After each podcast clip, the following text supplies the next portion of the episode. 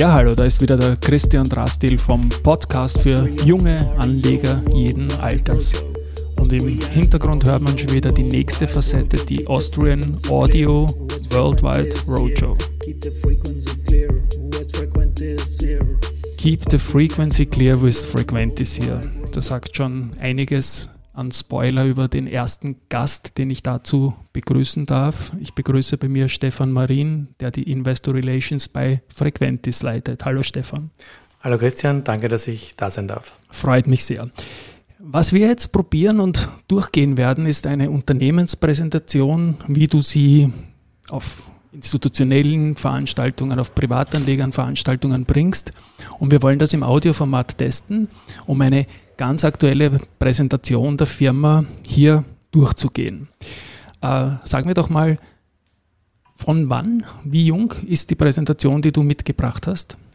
Die ist jetzt vom abgedatet worden im Oktober 2021. Wow, also wir sind ganz aktuell. Wir werden uns an unser Roadshow-Motto, das wir auch bei den physischen Privatanlegerveranstaltungen hatten, diese 15 Minutes probieren zu halten.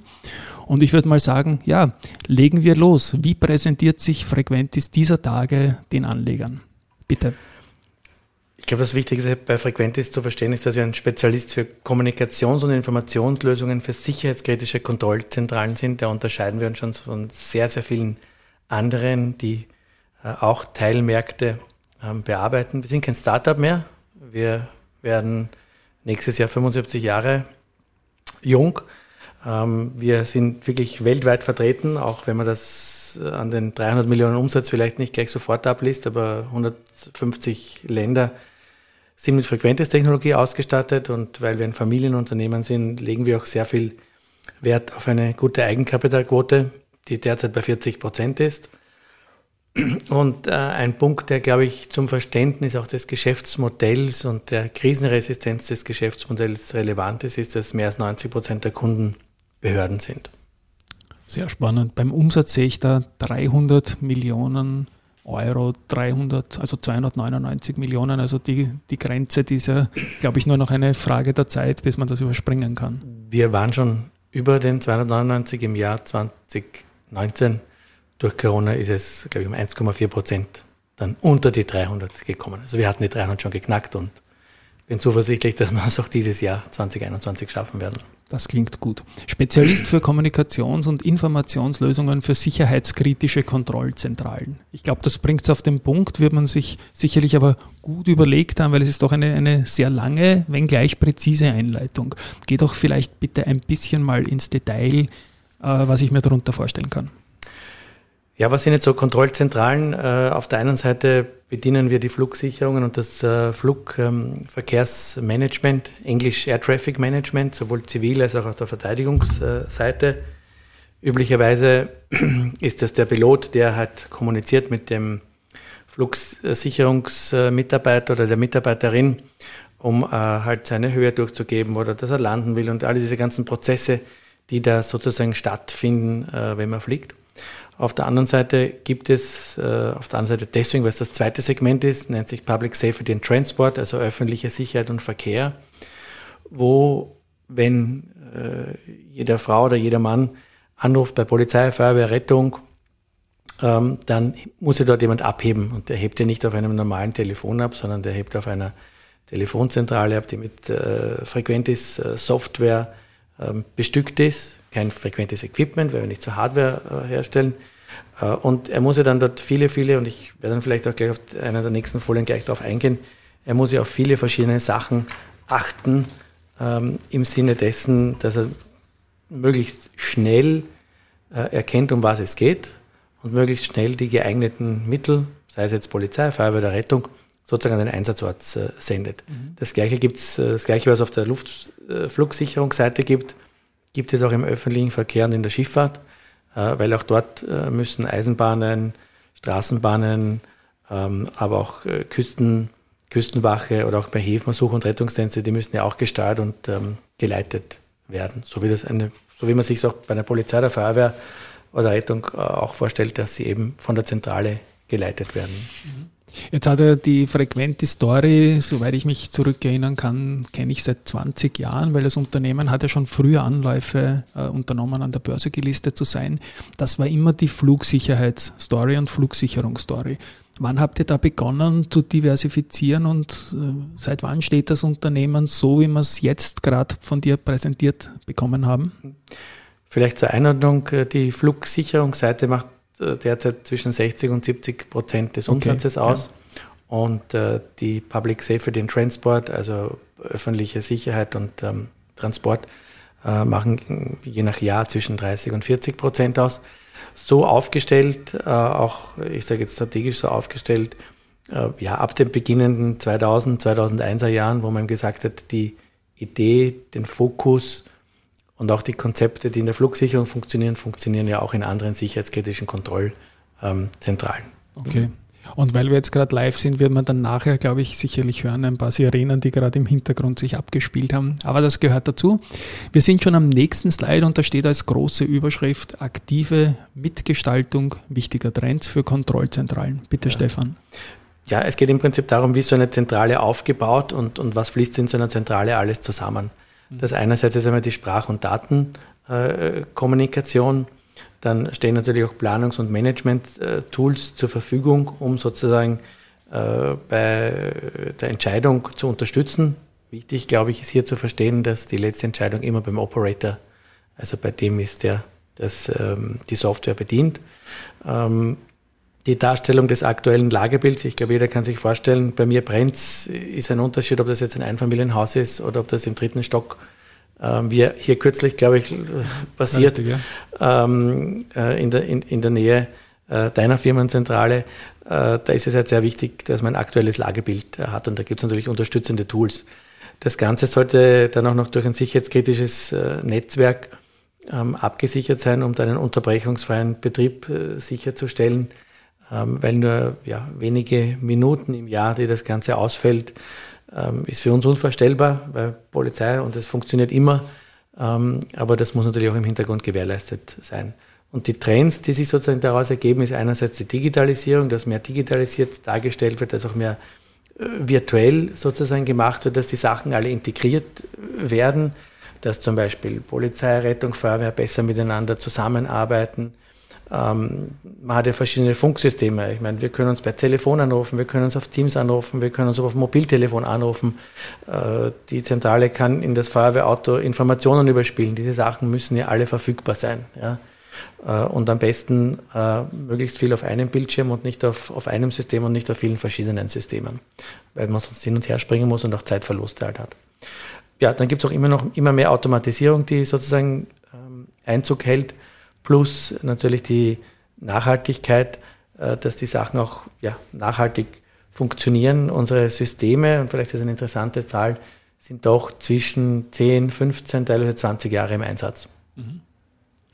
Und äh, Sicherheit natürlich ein zentrales Thema bei den Unternehmen natürlich. Währenddem du jetzt den nächsten Slide eröffnet hast, möchte ich zwischendurch anmerken, dass wir die Präsentation in den Shownotes zu dieser Folge natürlich verlinken werden, dass jene Hörer, die sich das auch visuell geben wollen, natürlich mit uns mitsliden können.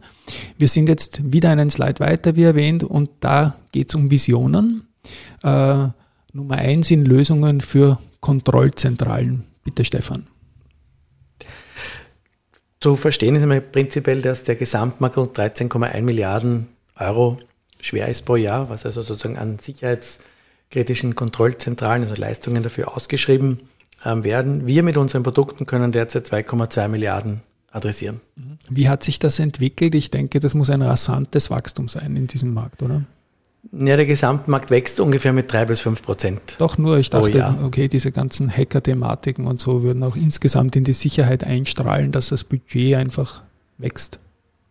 Ja, also ich meine, Cybersecurity ist ein, ein, ein wichtiger Punkt für alle. Äh, allerdings ähm, ist das, also das Wachstum, das wir halt auf globaler Ebene gesehen haben, ist zwischen drei und fünf Prozent. Wir haben schon also den Anspruch über die Jahre äh, stärker zu wachsen. Ja. Ich sehe jetzt 300 Millionen haben wir zuerst Umsatz gesehen, circa 2,2 Milliarden adressierbarer Markt. Klingt ja nach einer großen, nach einem großen Feld, das ihr mit guten Produkten beackern könnt. Genau, also wir haben auch einige Produkte, äh, Forschungen auf der Entwicklungsseite, äh, wie wir uns sozusagen ähm, verbreitern wollen, beziehungsweise auch die aktuellen Trends, die es äh, gibt, äh, bedienen. Äh, einer ist sozusagen der Remote Digital Tower, wo man aus der Ferne ähm, den Flughafen Tower ersetzen kann, vor allem bei kleineren äh, Flughäfen. Funktioniert im Übrigen seit mehr, also fast zweieinhalb Jahren in Saarbrücken sehr gut. Dort sitzt kein Lotse mehr am Tower, sondern wird aus Leipzig ausgesteuert äh, mit, mit Kameras und so. Hat übrigens auch einen positiven Sicherheitsaspekt, weil man natürlich die Nachtsichtgeräte in der Nacht besser sehen als das menschliche ähm, Auge oder auch bei Nebel, weil das sozusagen mehr Möglichkeiten sind. Das zweite ist Drohnenmanagement. Ähm, da geht es vor allem darum, wie kann man Drohnen ähm, sicher in den ähm, bemannten Flugraum inkludieren. Der bemannte Flugraum ist ja im, im Hubschrauber oder im Flugzeug sitzt ja immer jemand in der Drohne sitzt ja keiner drinnen, vielleicht außer mit den Taxis, ja. Aber in den kleinen Drohnen, die zur Verkehrsüberwachung oder so eingesetzt werden können oder Bluttransporte etc. oder Kontrolle von Eisenbahn- oder U-Bahn-Linien, ähm, der sitzt ja keiner drinnen. Ist jetzt ein großes Thema und der Markt wird sich weiterentwickeln. Und dann haben wir noch sicherheitskritische Services über 5G LTE. Jeder von unserem hat ein Mobiltelefon LTE stehen, äh, aber man kann damit nicht die Polizei anrufen. Mhm. Also man kann sie schon anrufen, aber ich kann jetzt nicht ein Video oder so ähm, überspielen. Ähm, wir bieten auch neue Betriebsmodelle an, wie zum Beispiel äh, die Sachen in der Cloud zu machen oder Software as a Service. Das soll für uns auch äh, sozusagen die, die Marge unterstützen. Und ganz wichtig ist für uns auch ME, weil wir, um den adressierbaren Markt größer zu machen, uns Produkte zukaufen wollen. Also die 2,2 Milliarden sind auf die jetzige Frequentis-Gruppe bezogen. Genau, mit den jetzigen ja. Produkten, ja. Okay. Gut, du hast wieder umgeblättert und die Überschrift lautet die besten Lösungen für unsere Kunden. Bitte. Ja, ich glaube, der, der wichtigste Punkt hier zu verstehen, das sind echt langfristige Kundenbeziehungen, die seit 30 oder 40 Jahren ähm, schon existieren. Ähm, die vorausschauende Planung ist für uns auch sehr, sehr relevant, weil die Sachen sind ja teilweise mehr als 20 Jahre äh, im, im Geschäft. Äh, und ich denke, diese Verlässlichkeit und Vertrauen, das ist sicherlich eine der Punkte, ähm, die Frequentis ähm, auszeichnet. Und man merkt ja auch, er gewinnt laufend neue Trophy-Kunden eigentlich dazu. Also es gibt auch eine hohe Geschwindigkeit an neuen Vereinbarungen, was man im Newsfeed als, als Börsejournalist einfach mitbekommt. Ja. Da kommen wir jetzt zum globalen Netzwerk, das du auf dem nächsten Slide zeigst. Und ja, bitte auch hier. Ja, ich glaube, ich habe schon erwähnt, mehr als 150 Länder, die wir bedienen. Wir haben rund 500 Kunden, mehr als 90 Prozent der Kunden sind Behörden. Und ähm, ja, es sind ungefähr so 40.000 Arbeitsplätze, die derzeit Lösungen ähm, von Frequentis ähm, ja, weltweit ähm, verwenden. Ähm, wir sind auch äh, in der Flugsicherung, da sind wir Nummer eins mit einem Weltmarktanteil von mehr als 30 Prozent. Und bei der Eisenbahn, bei GSM, falls sich an das jemand noch erinnern kann vom Mobiltelefon, äh, GSM-R, also R für Railway, ähm, da sind wir auch äh, Nummer eins in diesen Arbeitsplätzen, disponenten Arbeitsplätzen. Und da unten, Entschuldigung, da stand noch eine wunderbar große Zahl, 240.000 Kilometer. Was hat es denn damit auf sich, bitte? Ja, genau, das ist äh, Kanada. Kanada, Kanada okay. weil die so viele Inseln haben, ähm, ist das sozusagen eine der größten Küstenlinien weltweit. Okay, Dankeschön. Ähm, ja, äh, vielleicht ein, zwei, drei kurze Beispiele, was wir denn so verkaufen. Das eine zum Beispiel ist eine Netzwerklösung für die brasilianische Flugsicherung. Ist immerhin der fünftgrößte Staat äh, der Erde, der in sich selber noch einmal in einzelnen Flugsicherungssegmente ähm, äh, unterteilt wird. Dort haben wir das landesweite Netzwerk für die Sprach- und Datenintegration. Wir haben jetzt gerade oder sind dabei auszuliefern das Kommunikationssystem für die Feuerwehr und Polizei äh, äh, in Hamburg. Da geht es auch darum, wie vorher angesprochen, Multimedia-Dienste zu integrieren. Also es wirklich möglich zu machen, dass die äh, Kunden, die Bürger dann tatsächlich jetzt äh, Vollausbaustadium dann auch äh, per Video eben anrufen können, weil ein, ein Bild oder ein, ein, Video sagt natürlich vielleicht viel mehr, als man das selber dann beschreiben kann. Okay. Drohnen haben wir auch schon vorher erwähnt. Äh, wir haben jetzt ein digitales Drohnenmanagementsystem für 18 Tower in äh, Norwegen in, bereits in operativer Nutzung. Da geht es darum, dass sozusagen der Tower dann der Drohne bestimmte Flugzeiten und Flugrouten ähm, freigeben kann. Da geht es vor allem um die Drohnen, die Beyond Visual Line of Sight fliegen, also außerhalb der Sichtweite, weil die meisten Drohnen, die wir kennen, die fliegen halt und man, man hat Sichtkontakt.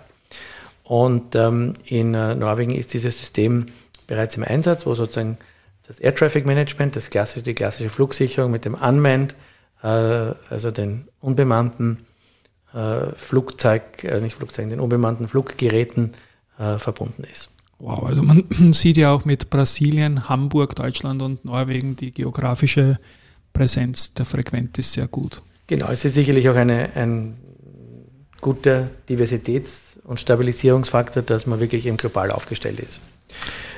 Ja, nächster Slide, da sehe ich schon das große, große Thema, das uns begleitet in diesen Zeiten. ESG, CSR bei Frequentis im Jahr 2020, 2021. Wie, welcher Teil des Geschäftsmodells ist ESG für euer Unternehmen? Also ein, ein, es ist ja Teil unseres Geschäftsmodells, sozusagen nachhaltig zu agieren, wenn, wenn die äh, Systeme 15, 20 oder mehr Jahre im, im Einsatz sein müssen. Ähm, wir versuchen natürlich nicht nur selbst äh, geringere CO2-Emissionen zu produzieren, sondern wir helfen unseren Kunden auch ähm, CO2 einzusparen. Also jeder kennt das, das Flugzeugkreisen, äh, bis man endlich landen kann. Da geht äh, viel an CO2 ähm, verloren oder hinaus. und wir haben jetzt eine, als Teil des L3 Harris Deals mit dem US Luft-, Raumfahrt- und, und Rüstungsunternehmen, L3 Harris, von denen haben wir Teile der Produktlinien in der Flugsicherung gekauft und ein Teil Davon war auch äh, Ortogon, seine Firma in Bremen, die ähm, Anflugverfahren ähm, optimiert. Das heißt, äh, die Flugzeuge so, die Geschwindigkeit und die Höhe so steuert, dass die eben keine Schleifen mehr drehen äh, müssen. Und das spart natürlich dann auch bei den Kunden CO2.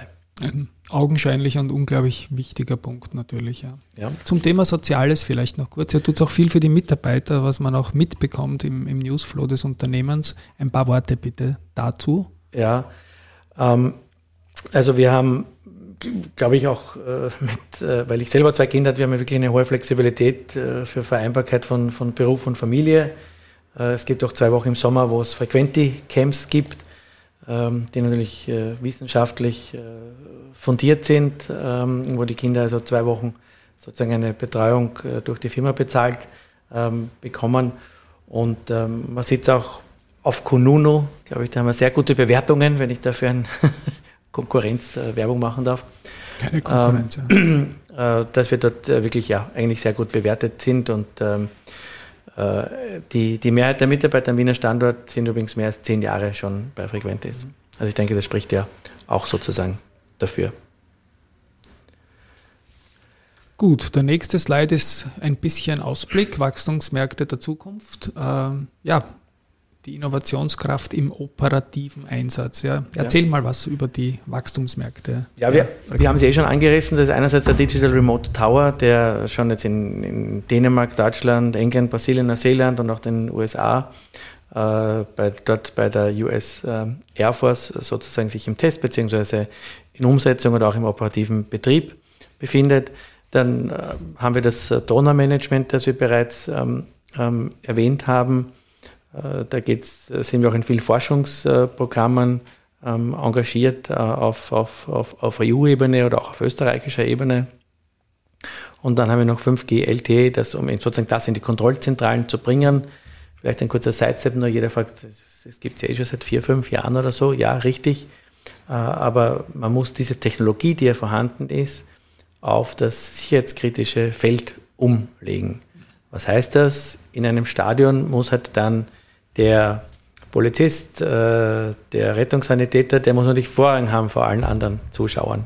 Und um das zum Beispiel zu implementieren, und der muss auch eine, die Verbindung muss sofort stehen, ja, nicht so wie wir. Also ich habe da manchmal gestoppt, manchmal dauert es halt 10, 15 Sekunden, bis überhaupt einmal beim anderen läutet und so weiter. Und äh, das sind halt so Sachen, die man bei LTE auf sicherheitskritischer Basis jetzt sich erarbeiten muss, damit man die Technologie auch so nutzen kann, dass sie eben sicherheitskritischen Anforderungen ähm, genügt. Und dafür haben wir uns zum Beispiel mit 15 Prozent an einer spanischen ähm, Firma äh, nämlich der Nemergent, ähm, beteiligt.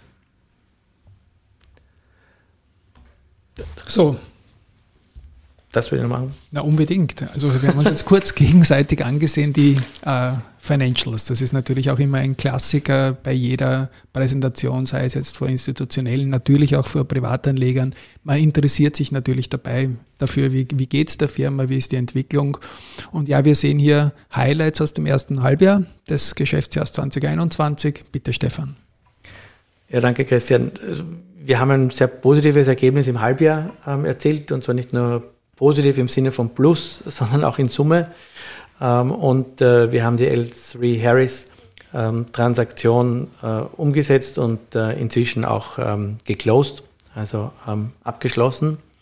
Der Auftragseingang war etwas unterhalb des sehr starken ersten Halbjahres 2020. Der Auftragsstand ist allerdings doch um 5,9 Prozent gewachsen und vielleicht einen noch größeren Sprung hat der Umsatz gemacht mit äh, plus 9,4 Prozent. Das hängt auch ein bisschen damit zusammen, dass wir ja im Projektgeschäft tätig sind. Und im Projektgeschäft kann ich dann einen Umsatz äh, schreiben, wenn das Projekt fertig ist. Und äh, unsere Kolleginnen und Kollegen waren trotz Pandemie Reiseeinschränkungen. Ich glaube, äh, der höchste waren einmal 36 Stunden, um zu einem Kunden zu kommen, weil sich die Vorschriften inzwischen geändert haben und er andere Flugrouten nehmen musste. Aber haben sich also sehr angestrengt und äh, auch die Kunden haben es äh, sehr gut akzeptiert, dass Projektabnahmen ähm, nicht nur physisch vor Ort, sondern eben auch äh, zu einem sehr, sehr guten und großen Teil eben virtuell mit Kameras und, und so weiter, mit verschiedenen Systemen eben funktionieren. Und so konnten oder freuen wir uns über einen Umsatzanstieg von 9,4 Prozent. Das EBITDA hat sich mehr als verdoppelt. Das EBIT ist zum ersten Mal in der jüngeren Firmengeschichte positiv im ersten Halbjahr. Üblicherweise ist es ein negatives Halbjahresergebnis, weil dadurch, dass wir Behördenkunden haben, verlagert sich ähm, die, verlagern sich die Projektabnahmen üblicherweise in das dritte und vor allem in das vierte Quartal.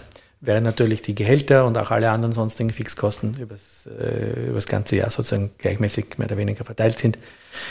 Ja, Eigenkapitalquote äh, bei 39,6 Prozent, Nettoguthaben 77,2 ähm, wir lieben es, äh, ein Nettoguthaben zu haben, aber nicht nur wir, sondern auch die Kunden, weil Behörden, die einen Vertrag für etwas über 20 Jahre abschließen, die freuen sich, wenn die Firma ein Guthaben hat und ähm, daraus sozusagen abgelesen werden kann, dass es äh, die Firma wahrscheinlich auch in den nächsten fünf, sechs Jahren geben wird. Ja. Ich wollte das eigentlich gerade fragen, weil ich das gar nicht so häufig auf Präsentationen der Financials sehe, dass man das Nettoguthaben einfach ausweist, aber ich glaube, es ist eine stolze Zahl und die Begründung mit den AAA-Kunden, die sich da nichts erlauben können, mit wem sie Geschäfte machen, ist natürlich eine, eine stringente. Ja.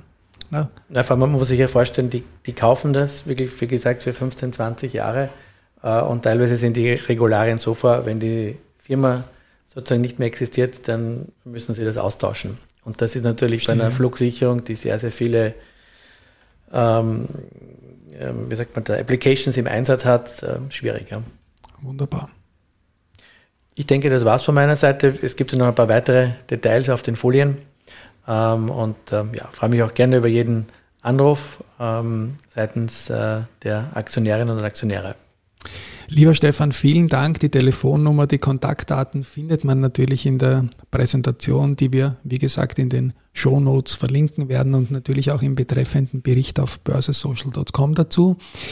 Ja, es war für mich sehr, sehr spannend. Ich bin derjenige, der schuld ist, dass die Zeit mit 15 Minuten übertroffen wurde, aber es haben sich einfach Zwischenfragen aufgelegt. Der Stefan hätte das geschafft in den 15 Minuten, aber ich glaube, im Sinne des Gesagten war das eine gute gemeinsame Entscheidung. Ich sage vielen Dank, Stefan, dass du bei uns vorbeigekommen bist. Du warst die Nummer eins hier in dieser Serie. Die Aktie ist in ihrer Lifetime an der Wiener Börse auch ganz, ganz weit vorne. Die Entwicklung ist stolz.